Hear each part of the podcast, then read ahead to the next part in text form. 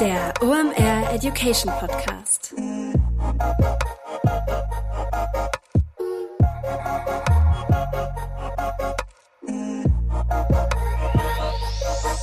Es ist mal wieder Montag, Zeit für eine neue Folge OMR Education. Mein Name ist Rolf Herrmann, ich bin der Chefredakteur der OMR Reports.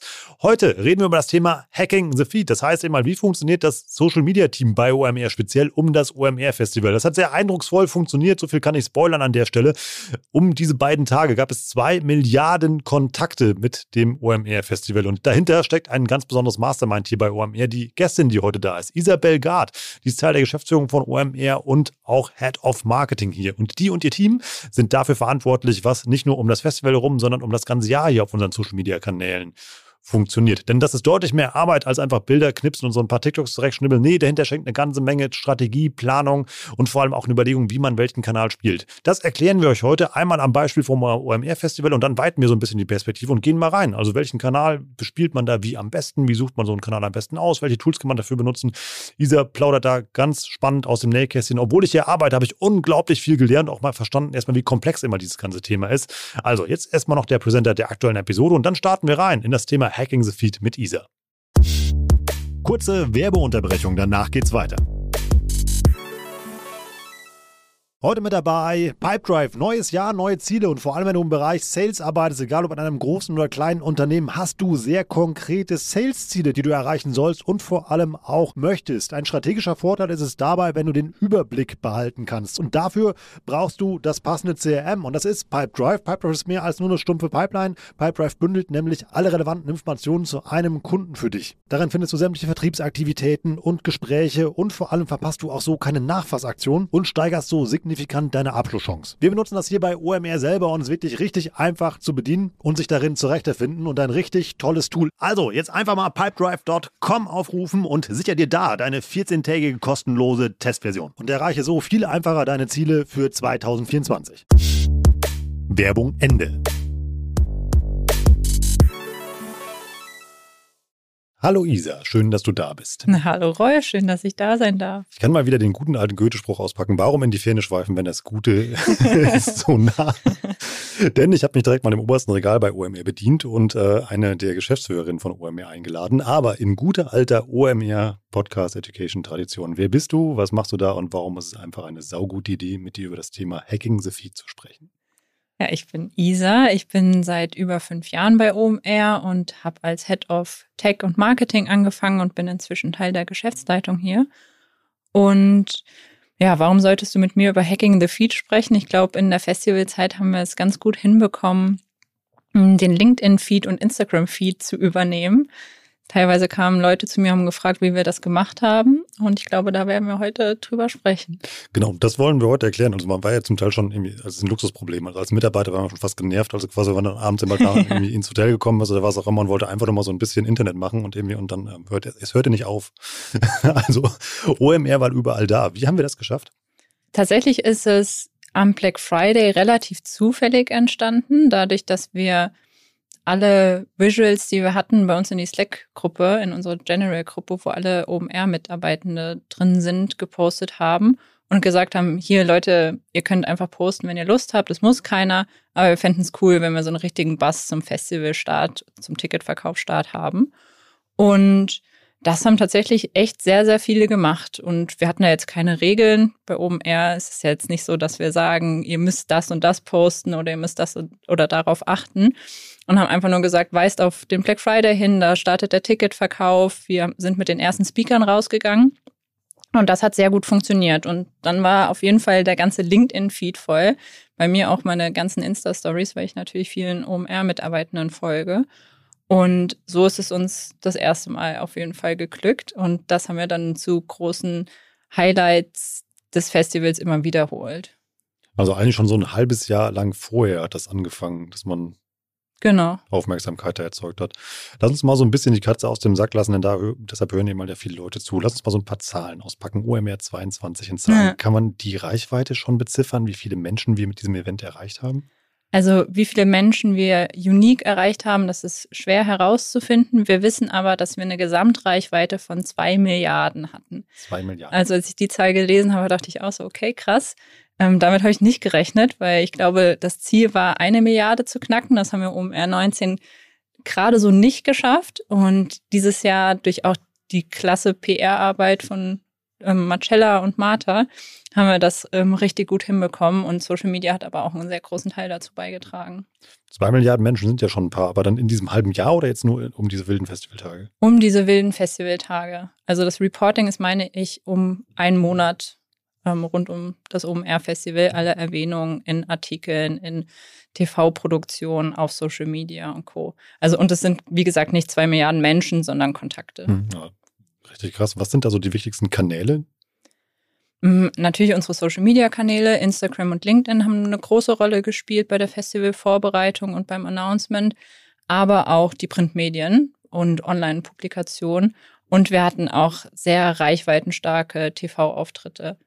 Mm, also es ist eigentlich das Gesamtpaket. Man kann gar nicht sagen, es ist der eine Kanal gewesen. Ich glaube, den Gesamtbass haben wir über alle Kanäle, über alle Online-Publikationen hinweg erreicht.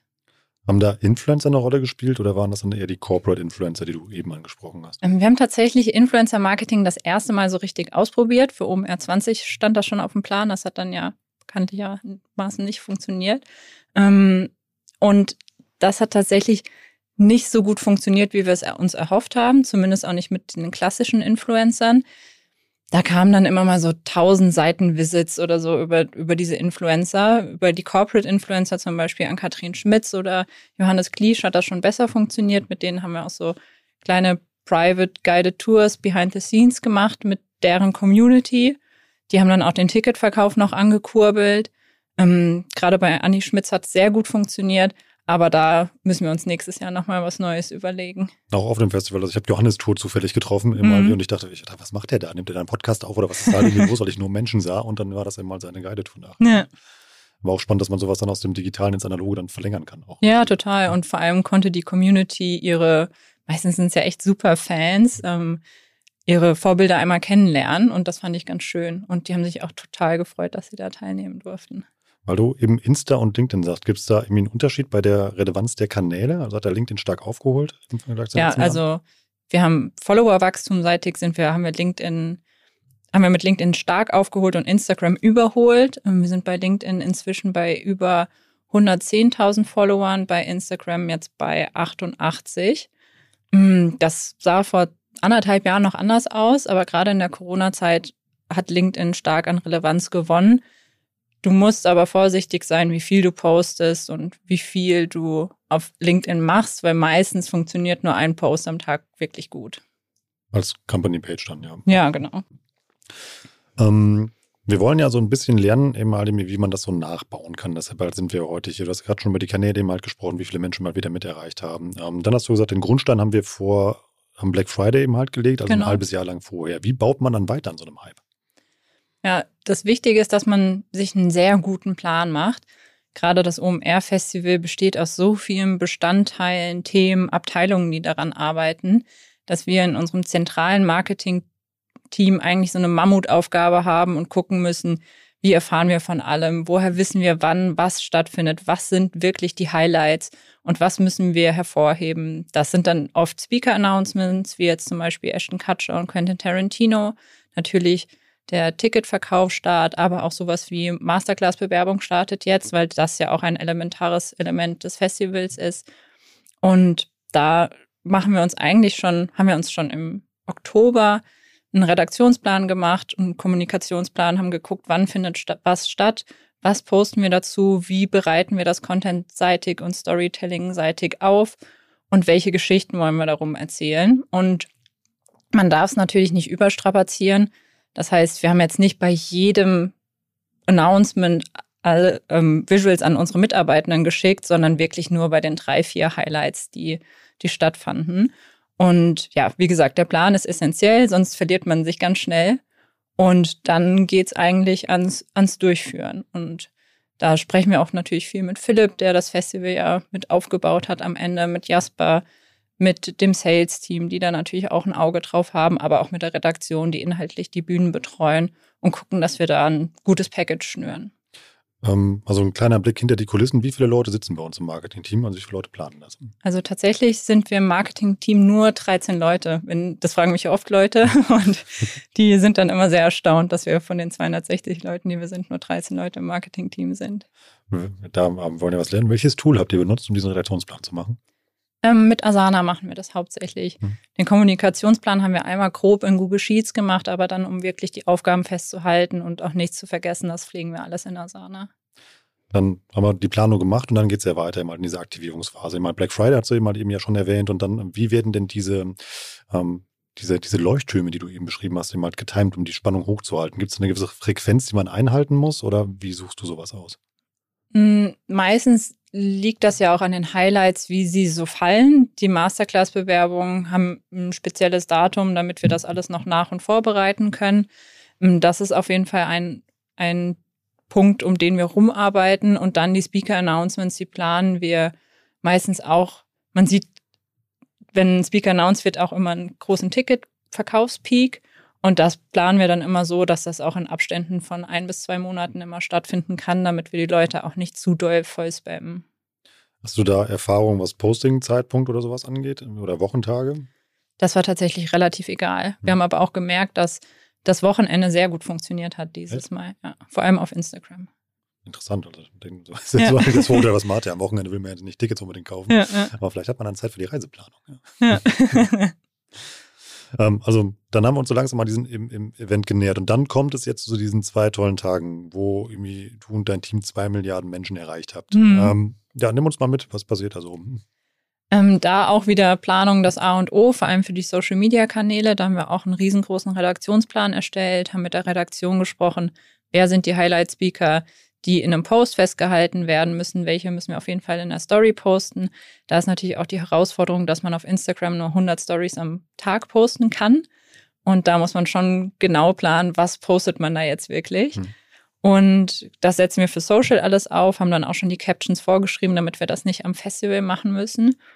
Und für LinkedIn, da haben wir auch gesagt, da machen wir nur ein Highlight-Album pro Tag, weil wie gesagt nur ein Post am Tag gut funktioniert. Und da ja auch diese, dieses chronologische nicht so vorhanden ist wie auf Instagram, da haben wir dann immer ein Highlight-Fotoalbum gemacht, das gut funktioniert hat. Und wir hatten am Ende jedes Tages ja auch ein Recap-Video, das wir dann auch auf LinkedIn und Instagram gepostet haben. Und auf der E-Mail-Marketing-Seite haben wir morgens an den beiden Tagen einmal die Highlights des Tages rausgeschickt und am Ende noch eine Zusammenfassung. Und die wurden tatsächlich auch sehr oft auf Social Media geteilt. Das war das erste Mal so und da müssen wir nächstes Jahr, glaube ich, noch ein paar mehr Ressourcen reinstecken, diese Mails besser teilbar zu machen. Wächst das Team zu dem Event nochmal oder bleibt es bei den 13 Leuten? Hm, mal sehen. Bisher hat es dieses Jahr gut funktioniert mit diesen 13 festen Leuten. Wir hatten natürlich ja. auch ähm, Helfer aus unserem Crew-Team, die ähm, uns beim Community Management und Co. unterstützt haben und auch bei ähm, der Betreuung der Journalisten und so. Hm. Aber jetzt zum Festanstellen, mal schauen, ob da noch jemand dazukommt. Aber ich bin überrascht, wie wenig Spontanität da eigentlich hinter ist. Also wenn man das ja dann so als auf Konsumentenseite mal dann sieht und man mhm. guckt, was da mal so alles mal durchballert, denkt man, oh, guck mal, da ist jemand an dem Tag, wo das Festival gelaufen hat, halt seine Highlights gesammelt, also hat sehr gut funktioniert. Ja. Aber dass das schon so, so detailliert durchgeplant ist, überrascht mich jetzt eher. Ja, aber es ist mittlerweile auch so groß, dass du eigentlich nicht mehr auf Spontanität gehen kannst, weil du dann ganz viel verpasst. Und die Laufwege sind halt auch so extrem geworden, dass du nicht sagen kannst, okay, ich laufe mal von Halle B7, die am einen Ende ist, zu Halle A2 mal eben, weil dann bist du schon 20 Minuten unterwegs und hast im Zweifel den Speaker verpasst. Deswegen haben wir auch den Redaktionsplan nach Laufwegen ausgelegt. Und dann waren viele, und wir hatten vier Leute aus unserem Kernteam, die die Kanäle betreut haben die dann auch zwei sich immer auf der A-Seite aufgehalten haben, zwei sich auf der B-Seite, damit sie da diese Laufwege nicht haben. Und dann haben wir auch so Kleinkünstler, die zwischen den Hallen rumlaufen und die verpasst du auch, wenn du nicht weißt, wann die dort sind. Und ja, es sind auch spontane Stories entstanden, aber wenige, glaube ich. Welche Rolle spielt bei dem Event eben halt die Community, also das Beantworten von Nachrichten? Eine sehr große. Also da kriegen wir sehr viel Resonanz drauf, dass wir immer in zehn Minuten antworten, alles kommentieren, alles liken, bei Problemen helfen. Dieses Jahr hatten wir tatsächlich auch das erste Mal, es gibt ja immer diesen Anfragenordner bei Instagram, dass wir Anfragen nicht mehr beantworten konnten, weil Instagram uns gesperrt hat, weil sie dachten, das sei Spam. Das heißt, wir konnten acht Stunden diesen, nicht auf diesen Anfragenordner zugreifen. Ja. Irgendwann war es dann wieder freigeschaltet. Wir haben auch mit Instagram telefoniert und unser Bestes gegeben, aber die konnten auch nichts machen. Und dann mussten sich einmal alle aus Instagram auslocken, die da eingeloggt waren, dass nur das Community Management Team darauf zugreifen konnte. Und da bekommen wir echt immer sehr, sehr viel gutes Feedback, wie schnell geantwortet wird, wie schnell geholfen wird. Und das sehe ich auch als einen Kernpunkt, dass man auch schreibt, geil, dass du da warst oder geil, dass du da bist. Und wir freuen uns, wenn du nächstes Jahr auch wieder da bist, weil man nur so, glaube ich, sehr viel Nähe zur Community schaffen kann, die man anders einfach nicht bekommt. Aber hast du dann aus deinem Team einer sitzen oder eine sitzen, die ähm, sich nur um Insta kümmert, irgendwie jemand anderes eben dann nur um LinkedIn in der Zeit? Ja, mehrere Leute pro Kanal. Das geht gar nicht mehr mit einer Person. Aber das ist dann klar getrennt, also jemand ja, mit, ja. mit Insta-Fokus. Wir hatten zwei für Twitter, hm. ähm, eine Person für LinkedIn, das war aber zu wenig, das haben wir ein bisschen unterschätzt, okay. weil da ist tatsächlich an den Tagen auch so viel passiert, hm. was 2019 noch gar nicht so war, dass die Leute auch ihre Recaps von Tag 1 von Tag 2 gepostet haben, teilweise schon vom Festival. Und LinkedIn ist jetzt ja eigentlich nicht das Format, wo du live vor Ort was postest. Ähm, da müssen wir nächstes Jahr auf jeden Fall auch mehr Leute einplanen und dann zwei bis drei Leute, die Instagram gemacht haben. Und dann nochmal die Leute, also die dann die Content produziert für Genau, dann nochmal vier Leute, die Content produziert haben. Ich langsam ein Gefühl, wie komplex diese Aufgabe eigentlich ist. Ist, also ist Sieht immer so leicht ja. aus, ne? die Content-Produktion. So, ja, man sitzt und swipet so durch oh, guck mal, ja. hier lustiges Bild. Eben halt hier ja irgendwie, Jasper auf dem Golfkart oder sowas. Ja. Aber es ist echt eine Mammutaufgabe, weil es auch so viel und komplex geworden ist, da alles zu verstehen und auch ähm, zu wissen, wann was ist. Das ist eigentlich echt das, die große Herausforderung. Dann sind diese beiden Tage vorbei. Was passiert dann in dieser Nachbereitungsphase? Also gibt es dann ein Reporting, wie sammelt ihr Learnings und solche Sachen? Nehmen wir uns da mal ein bisschen mit. Wir hatten tatsächlich ein großes Reporting-Team auf dem Festival mit sechs Leuten, das Tim betreut hat, der bei uns auch für Datenanalysen und Reportings zuständig ist, der tatsächlich ähm, ein paar Tage nach dem Festival schon Reportings an unsere Partner verschickt hat, wie viel was haben wir erreicht, wie viel haben wir intern gepostet, wie viel wurde extern gepostet. Das haben wir dieses Jahr auch mit Landau Media die große Reichweitenumfrage ähm, oder Reichweitenauswertung gemacht und mit Meltwater die Social Media Auswertung, weil wir das selbst gar nicht mehr gestemmt bekommen. Und dann werten wir natürlich aber auch intern unsere Kanäle aus. Und das haben wir eigentlich direkt zeitnah nach dem Festival gemacht, haben uns angeguckt, welche Posts haben gut funktioniert, welche nicht. Ähm, und gucken dann jetzt, was wir für nächstes Jahr besser machen können. Aber es ist teilweise auch sehr undurchsichtig. Natürlich, wenn du zwölf oder 13 Posts am Tag machst und der eine kriegt halt 3000 Likes, der andere nur 1000. Kommt auch immer drauf an, welche Person da drauf ist, ob das jetzt Paul Ripke ist oder jemand aus der Finanzwelt.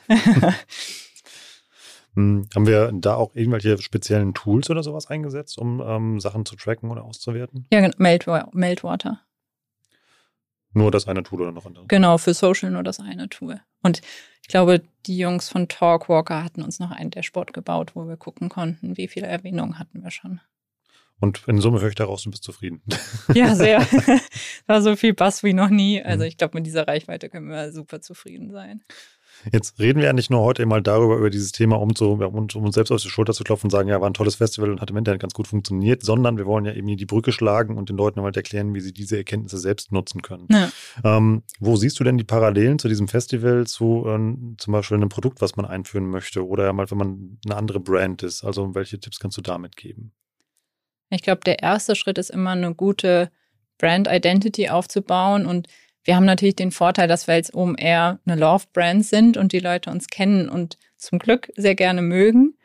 Ähm, da haben wir aber die letzten Jahre auch sehr viel Mühe reingesteckt, dass das so ist. Und das liegt natürlich nicht nur am Marketing, sondern auch, wie wir das Festival gestalten, wie viel Liebe wir in diese Reports stecken, Mühe mit unserer Community sprechen. Ich glaube, das sind alles schon Sachen, die vorher passieren müssen, damit sowas überhaupt funktionieren kann. Und dann ist es aus meiner Sicht auch wichtig, dass die Mitarbeitenden dahinter stehen, weil ohne unsere ganzen KollegInnen hätten wir das ja auf keinen Fall so geschafft, wie wir es jetzt gerade geschafft haben. Dass jeder gesagt hat, geil, Quentin Tarantino steht auf der Stage oder Ashton Kutcher kommt vorbei, ihr müsst auch alle vorbeikommen. Oder wir suchen noch Helfer. Ähm, bewerbt euch, wenn ihr Freunde habt, wenn ihr Geschwister habt, die ab oder die 18 Jahre alt sind, dann müssen die auf jeden Fall vorbeikommen das alles hätten wir überhaupt nicht erreicht, wenn unsere Mitarbeitenden nicht so authentisch darüber berichten, weil sie es wirklich, wirklich gut finden. Und wenn du ein Produkt hast oder ein kleineres Event, das du bewerben willst, dann ist das, glaube ich, der erste Schritt, die Mitarbeitenden und aber auch die Bestandskunden davon zu überzeugen, dass, dass das Produkt wirklich geil ist. Und wenn das geschafft ist, dann kann man eigentlich das, was wir gemacht haben, genauso kopieren und auch sagen, hier, das ist das Visual-Paket, das wir haben, das sind die Produkte, die wir ähm, announcen oder launchen wollen, das sind die Texte, die ihr benutzen könnt, die ihr aber nicht benutzen müsst, das ist die Landingpage, auf die ihr verlinken solltet im besten Fall und jetzt macht einfach das Beste daraus, um das online zu promoten, sei es auf Instagram oder auf LinkedIn oder der Kanal, der am besten funktioniert. Wenn das TikTok ist, dann kann das natürlich auch TikTok sein. Ähm, und das war, glaube ich, bei uns der erste Schritt in die richtige Richtung, diesen Hype zu erzeugen. Jetzt kommt mein Lieblingsbeispiel, wenn ich Turnschuhe herstelle, wie motiviere ich meine Mitarbeiter, irgendwie so begeistert über Turnschuhe zu sprechen, wie wir über das OMR-Festival? Ja, gute Frage. ich glaube, das Wichtigste ist als Company herauszustellen, warum dieser Turnschuh geil ist und was der USP des Turnschuhs ist und warum andere Leute diesen Turnschuh kaufen sollten. Weil am Ende sagen wir ja nichts anderes. Warum sollst du zum OMR-Festival kommen? Weil du eine Once-in-a-Lifetime-Experience hast, weil du geile Speaker siehst, weil du super viel lernst und weil du danach abends auch noch mit coolen Acts den Abend irgendwie ausklingen lassen kannst. Und am Ende geht das mit dem Turnschuh ja genauso. Was brauche ich, wenn ich das machen möchte? Also ich würde gerne erfahren, einmal, was brauche ich, wenn ich loslegen will als Team an Technik und solche Sachen. Kannst du vielleicht mal so ein, gibt so einen Musterplan, den du im Kopf hast oder, oder, oder was, so die Erfahrung, die du in den letzten Jahren gemacht hast, weil du hast die Abteilung ja aufgebaut? Ich glaube, das kann man so pauschal gar nicht sagen, weil als wir angefangen haben, hatten wir eigentlich, nichts hört sich immer so nach gar nichts an, aber da haben wir unsere Planung auch. Ich meine, 2019 waren Daniel und ich alleine und haben diese ganze Marketingseitige alleine aufgebaut und haben uns gefühlt nicht in Asana organisiert und uns nur abgesprochen und es hat sehr, sehr gut funktioniert. Deswegen würde ich da auch einfach immer sagen, wie es auch die OMR-Manier ist, einfach machen und ausprobieren. Und wenn es nicht funktioniert, dann probiere ich eben was anderes aus.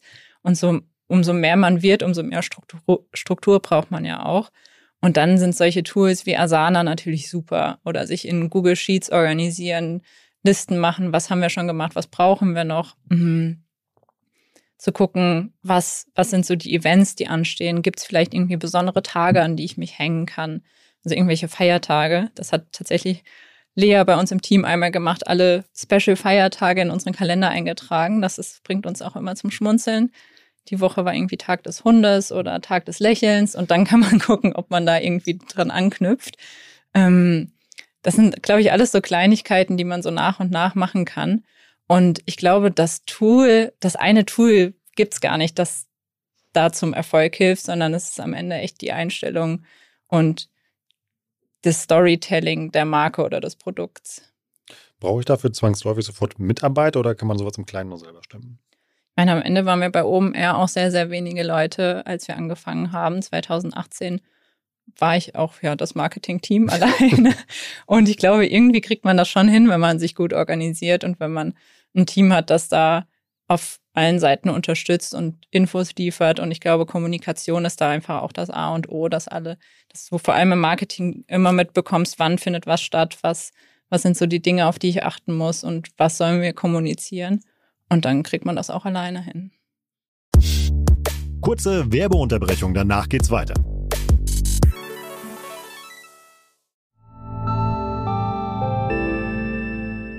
Werbung. Dein Cloud-Account wurde deaktiviert. Bitte neu anmelden. So oder so ähnlich könnte eine Mail bei dir im Postfach heißen, aber hinter der Webseite, hinter dem Formular steckt kein Tool, sondern ein Phishing-Angriff. Betrüger kommen so an die sensiblen Daten deiner Company und unser Partner SoSafe hilft dir dabei, um das menschliche Sicherheitsrisiko bei Cyberattacken zu minimieren. In den letzten drei Jahren hat nämlich jedes zweite Unternehmen einen erfolgreichen Cyberangriff erlebt und Firmen investieren zwar Zeit und Ressourcen in Firewall und Technik, Aber 85% aller Datenschutzvorfälle sind tatsächlich auf den Faktor Mensch zurückzuführen. Und SoSafe hilft durch verhaltenswissenschaftlich fundierten E-Learning, Gamification, intelligenten Angriffssimulationen, Risikoanalysen und Auswertungen dabei eine Human Firewall in deinem Unternehmen aufzubauen. Wenn ihr es testen wollt, auf sosafe.de/slash omr könnt ihr euch kostenlos für eine eigene individualisierte Phishing-Simulation anmelden. Also einfach mal testen, wie eure Klickrate im Unternehmen wäre auf solche Mails. Bisherige Unternehmen hatten da zum Beispiel 30 Prozent. Ihr könnt gucken, ob euer Unternehmen über- oder unterbietet. Alle Infos auf sosafe.de/slash omr. Werbung Ende. Werbung Ende. Wie findet man als äh, Brand seine Sprache, also den, die Art, wie man postet, die Tonalität oder ähnliche Dinge? Hm, wir haben uns da auch viel ausprobiert, waren aber ja schon immer eher locker unterwegs. Und ich glaube, das liegt natürlich auch an der Branche. Wenn du jetzt in der Maschinenbaubranche bist, kommt das lockere Du und diese coole Art von uns wahrscheinlich nicht so gut an.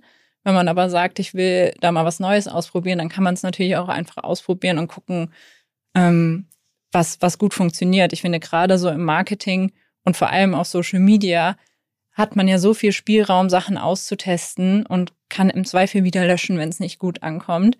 Was wir eigentlich selten machen müssen, aber ich sage zu meinem Team auch immer, probiert aus. Ich kann euch auch nicht sagen, was der Community gefällt. Wir haben natürlich ein Gefühl dafür bekommen, aber wir gucken dann auch immer, sind es die Visuals, sind es Infografiken, hm, sind es rote Texte, sind es lilane Texte, die besser funktionieren. Und da würde ich einfach jedem raten, probier es aus und wenn es nicht klappt, dann mach's neu. Baut man für jeden Kanal eine eigene Strategie oder, oder eine eigene Brand-Persona? Mm, Brand-Persona an sich haben wir jetzt nicht für jeden Kanal neu gebaut, aber schon unterschiedliche Strategien. Natürlich ist die Zielgruppe auf Instagram leicht anders, aber sie überschneidet sich bei uns doch sehr. Ähm, die, die uns auf LinkedIn folgen, folgen uns in den meisten Fällen auch auf Instagram und umgedreht.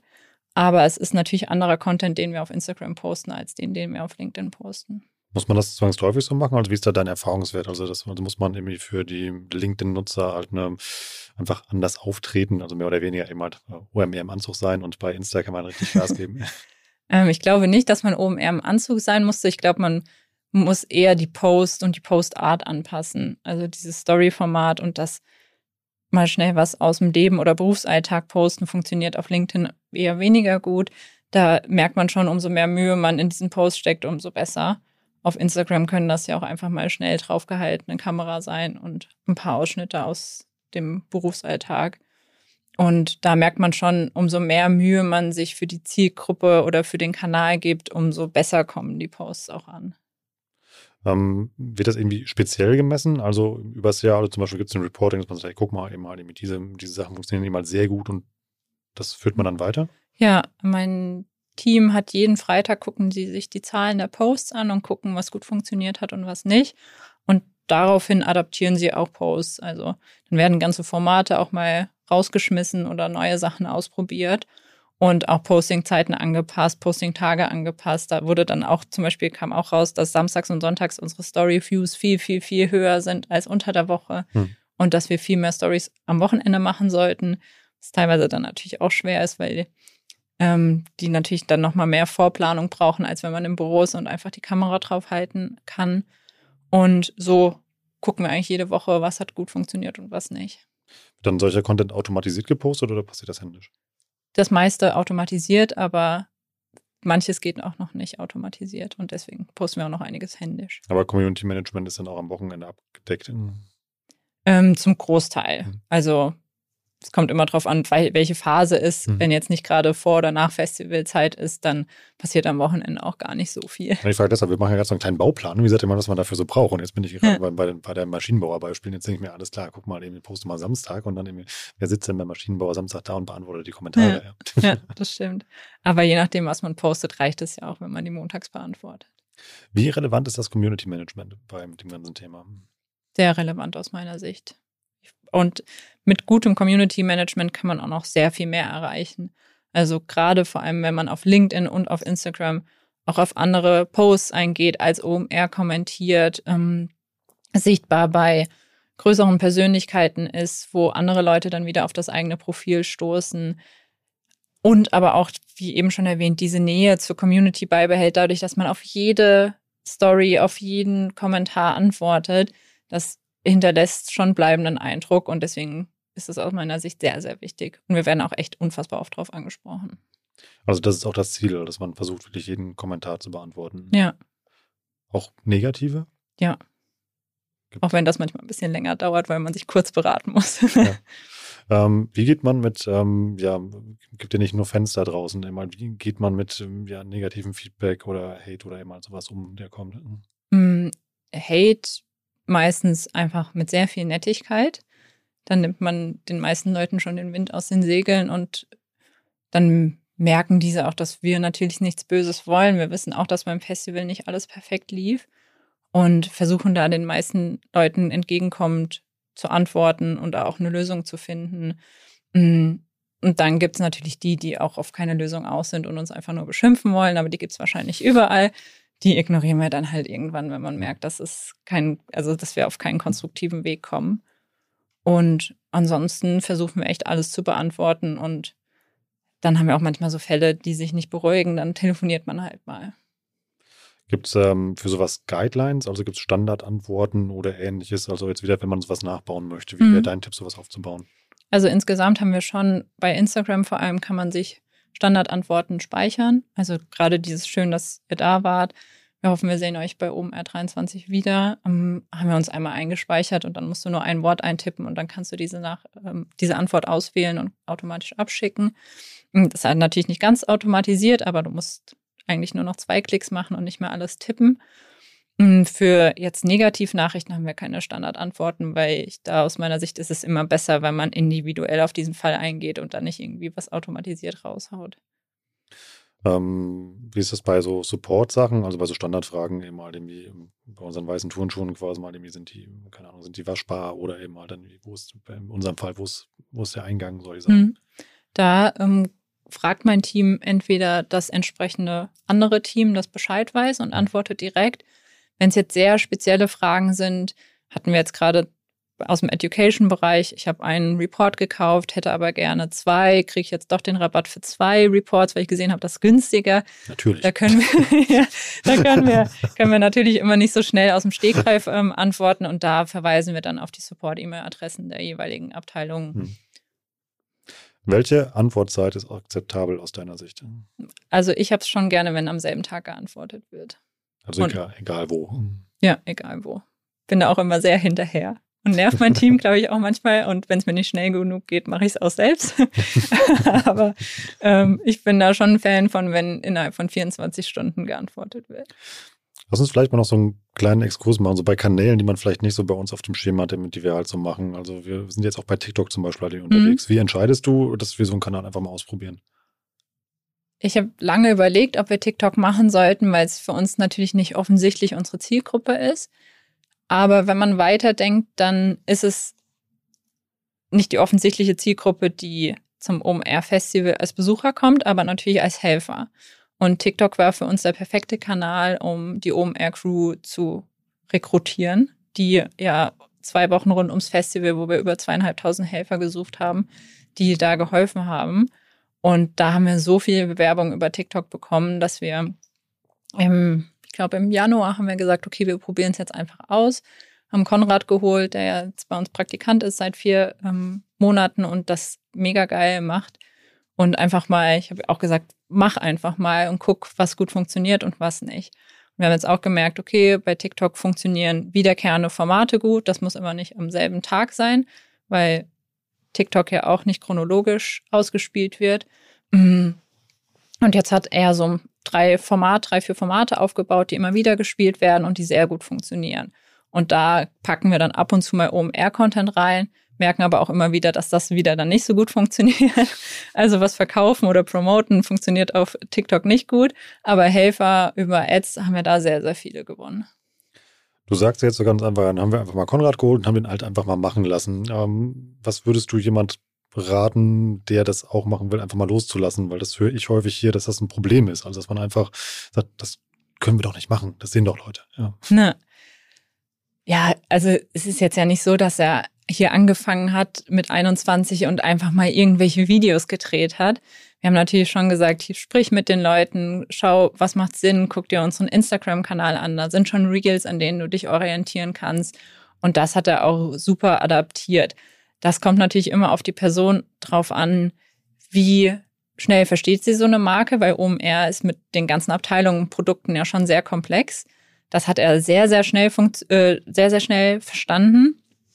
Und das ist natürlich dann ein super Vorteil. Aber generell hat es mir im Marketing geholfen, loszulassen, weil daraus die besten Sachen entstanden sind. Und auch Sachen, die, ich glaube, da muss sich jeder am Ende irgendwie vom frei machen, dass nicht immer die eigene Idee zum Ziel führt, sondern auch andere Ideen oder andere Wege. Und das habe ich bei vor allem Instagram und TikTok gelernt, dass da einfach manchmal Formate funktionieren, die man selbst nicht, nicht gemacht hätte. Zum Beispiel? Ähm, irgendwelche Tänze oder so, wo ich dann auch manchmal denke, müssen wir das als OMR machen? Aber es funktioniert dann gut. Und wir haben über diesen einen Tanz, äh, den drei aus meinem Team gemacht haben, 200 Helfer in akquiriert. Und dann denke ich so, okay, gut, wenn ich das jetzt abgesagt hätte, dann hätte das vielleicht nicht geklappt. Gute Conversion Rate für den Tanz, ja. Und dann denke ich mir halt auch, sind Social Media Kanäle, klar, wir sind ein Unternehmen, das auch seriös auftreten mag, aber warum sollten wir es auf TikTok nicht probieren? Die Tagesschau hat da auch teilweise Quatsch-TikToks und hm. es läuft. Und deswegen finde ich, bin ich Fan von Loslassen und auch das Team machen lassen, weil daraus entstehen aus meiner Sicht die besten Sachen. Was ist mit so einem Oldschool-Kanal wie Twitter? Der, ist der für OMR relevant? Am Festival ja, unterjährig, wie, also passiert wenig. Wir bespielen es aber auch nicht so aktiv. Mm, die Twitter-Community ist einfach auch nochmal eine ganz andere als jetzt zum Beispiel Instagram und LinkedIn. Viel, viel undankbarer. Viel, viel undankbarer? Ja, viel, viel undankbarer. Das musst ähm, du erklären. Einer aus dem Community Management hat gesagt, man 50 Prozent positive und 50 Prozent negative Kritik da ist, dann hat man was gut gemacht. Und das ist ja auf LinkedIn und Instagram auf keinen Fall so. Da sind 5 Prozent negative Kritik schon viel. Ja. Und ähm, da muss man viel mehr Kämpfe kämpfen, gerade so im Community Management, weil viel, viel mehr kritisiert wird und die Leute gefühlt auf Krawall aus sind. Mm, das ist uns jetzt in der Festivalzeit wieder extrem aufgefallen.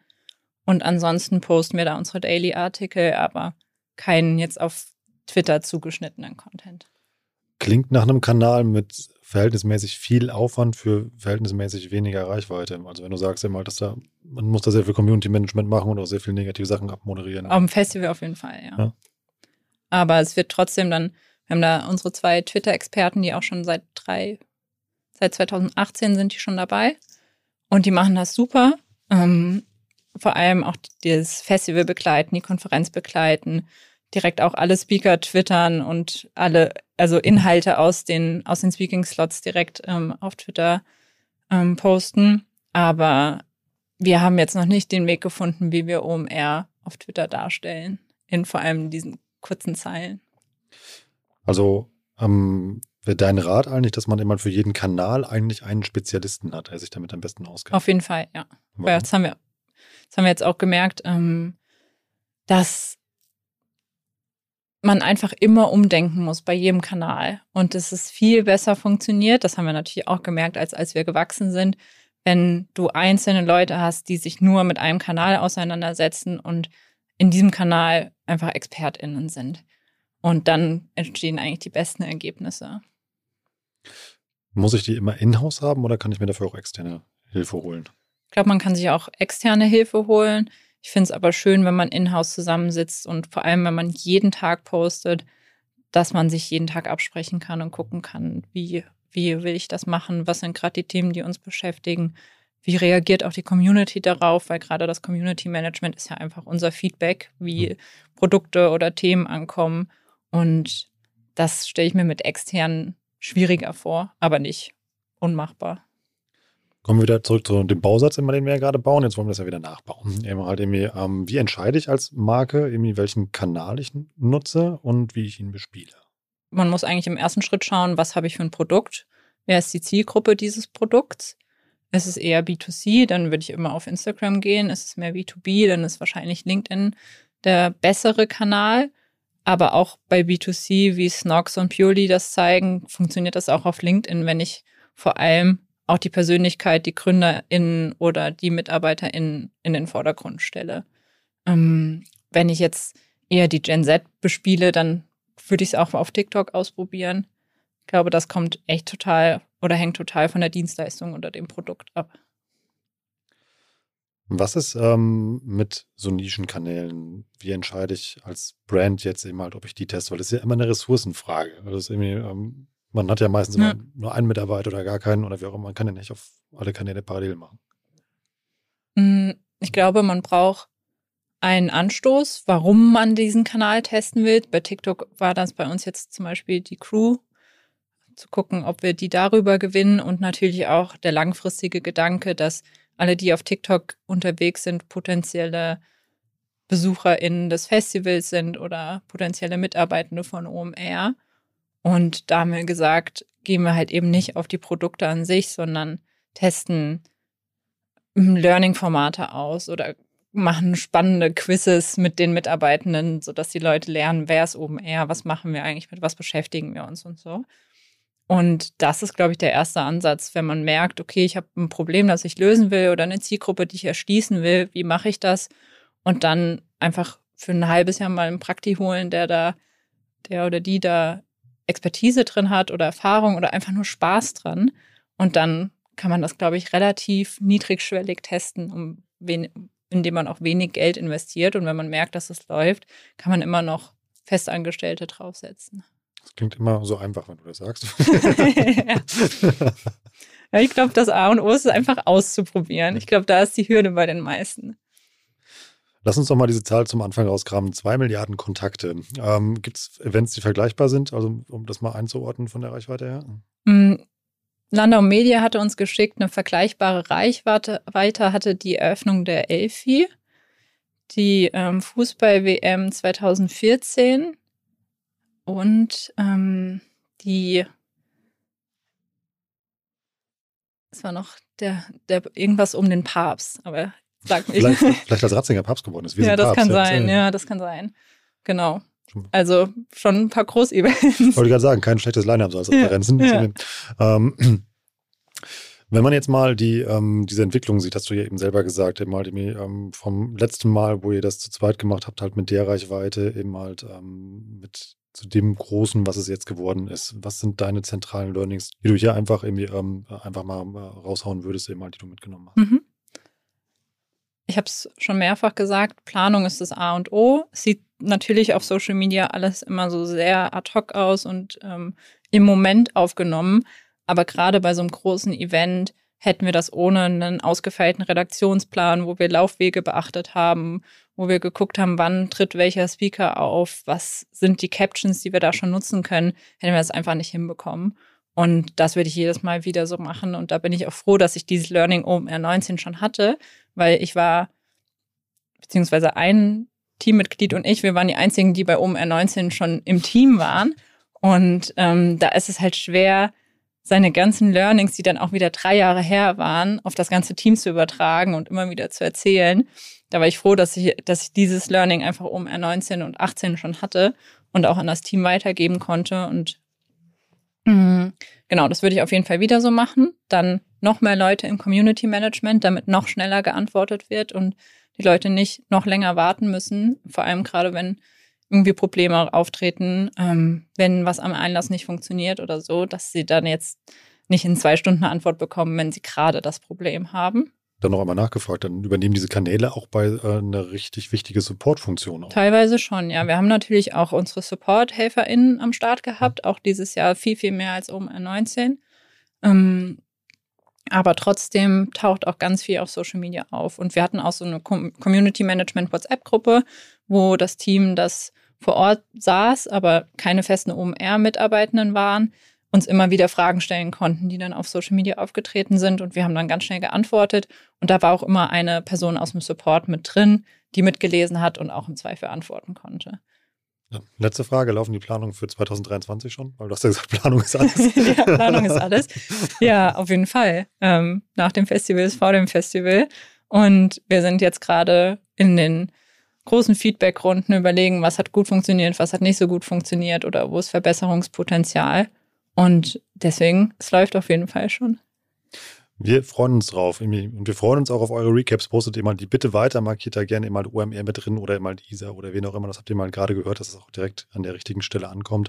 Isa, vielen Dank heute für die Backstage. Ich habe eine Menge gelernt, obwohl ich ja arbeite. War echt Sehr gut.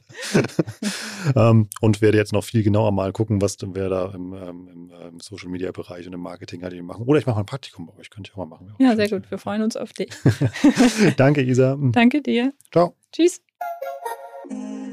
Das war wieder richtig spannend. Ich habe eine Menge gelernt. Ich hoffe ihr auch. Also richtig komplex dieses Thema Social Media bei OME und vor allem auch bei euch da draußen, wie ihr das macht. Ich glaube, da konnte man heute eine Menge mitnehmen, wie man ähm, ja sein eigenes Social Media Team mal organisieren kann und vor allem auch eben mal diese ganzen Learnings, die wir heute besprochen haben, die passen ja nicht nur zu so einer ja so einem kleinen Großevent, was wir hier durchgeführt haben, sondern das kann man ja auch übertragen eben auf, auf Produkte, auf eine Brand und auch eigentlich auf alles, was ihr auf diesen Social Media Kanälen macht. Teilt da gerne mal eure Meinung, eure Erfahrungen zu oder taggt uns weiter in euren Experiences zum OMR Festival weil wir freuen uns da über jedes Feedback aus jeder Richtung. Das habt ihr heute gehört und wir versuchen auch innerhalb von einem Tag zu antworten.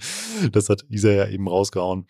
Wir sind gespannt, was da auf uns zukommt. Ansonsten, wenn ihr uns einen Gefallen tun wollt, dann lasst uns wie immer gerne einen Daumen hoch bei Spotify da. Oder wenn ihr uns einen richtig großen Gefallen tun wollt, dann geht einfach mal bei Apple Podcast vorbei, lasst da fünf Sterne da. Und wenn du ganz cool bist, lasst gerne noch den einen oder anderen kurzen Satz da, warum du diesen Podcast dir hörst. Das hilft uns ungemein, neue Leute mit diesem Format zu erreichen. Oder macht einfach einen Post dazu fertig, taggt mich da drin, OMR Education oder Isa halt in dieser Episode. Freut uns riesig und mit euch in Kontakt zu treten, um mal zu sehen, wer das da draußen eigentlich hört.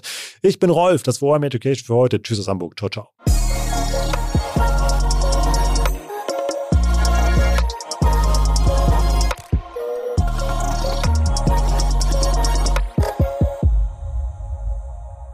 Dieser Podcast wird produziert von Podstars bei OMR.